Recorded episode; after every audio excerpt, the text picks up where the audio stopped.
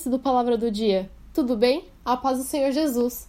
Gostaria de começar esse episódio lendo com vocês uma passagem do livro de Salmos, capítulo 46, versículo 10 e 11. Esses dois versículos dizem assim: Aquietai-vos e sabei que eu sou Deus, sou exaltado entre as nações, sou exaltado na terra. O Senhor dos exércitos está conosco, o Deus de Jacó é o nosso refúgio. É, aqui Deus nos convida a pararmos. Até que esse versículo até me pegou de surpresa quando eu recebi ele, quando eu li ele na Bíblia, né? Ele diz para pararmos, aquietar-nos e entender que Ele é Deus, exaltado entre as, todas as nações da terra, o Senhor dos exércitos que nunca perde uma batalha. Aí, essa, esse versículo pode abrir margem a nos questionarmos, né? Como assim aquietar-nos? Será que devemos parar tudo o que estamos fazendo? O que será que estou fazendo para Deus pedir para me ficar quieto, né? É, quando passamos por momentos de angústia, alguns de nós pode até aparentar que está quieto, que está tranquilo, mas na verdade a mente está um turbilhão, pensando que pode ser feito para mudar aquela situação, se questionando por que aquilo está acontecendo e várias outras coisas. Da mesma forma que tem gente que cada pessoa é diferente, né? Que externa o que está acontecendo para outras pessoas e tem o hábito de reclamar, se lamentar. Ou seja, é muito difícil, já é muito difícil quando acontece alguma situação ficarmos quietos, né? Ou a nossa mente está muito barulhenta ali, pensando em várias coisas, ou nós estamos falando, né? E nessas situações angustiantes é muito comum isso acontecer porque afinal somos humanos. Mas aqui nessa passagem, Deus nos pede para parar. Ele diz: Aquietai-vos de forma doce, não pedindo para parar tudo o que estamos fazendo e ficarmos que nem uma estátua esperando as coisas acontecerem. Mas ele pede para pararmos para refletir sobre, o, é, sobre quem ele é e o que ele pode fazer. Pararmos para ver que na verdade não precisamos ficar angustiados e desesperados procurando uma solução para os nossos problemas.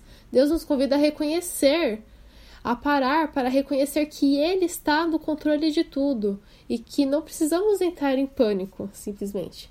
Quando paramos e reconhecemos que Deus está no controle, a paz dele invade o nosso ser. Não há motivos para murmurar, pois tudo se encaminhará de acordo com o que Deus preparou para nós.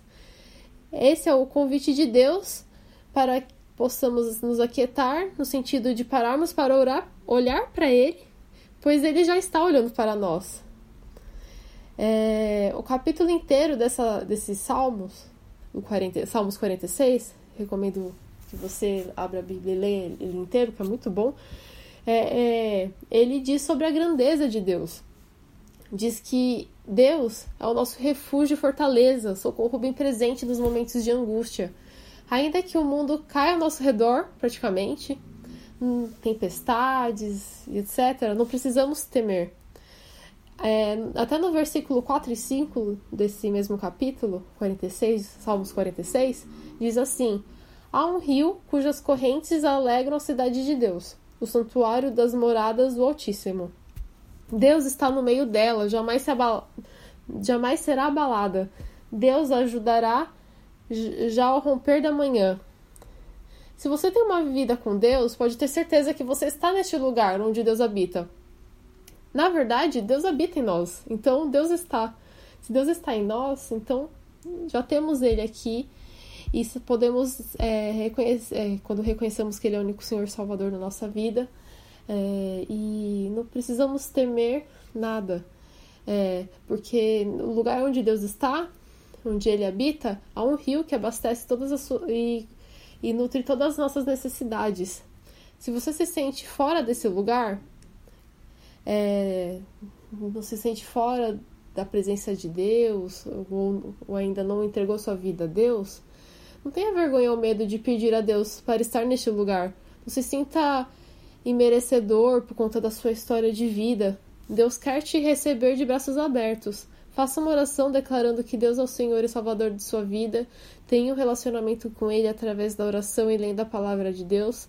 Assim como diz em Salmos capítulo 1, versículo 3: Pois será como, árvores, será como a árvore plantada junto ao ribeiro de água, a qual dá o seu fruto no seu tempo, as suas folhas não cairão e tudo quanto fizer prosperará. Assim também será a nossa vida quando estamos na presença de Deus. Amém? Se você curte o nosso podcast do Palavra do Dia, não deixe de nos seguir nas redes sociais. Temos o Instagram com arroba palavradodia.app e o Facebook com a página Palavra do Dia também.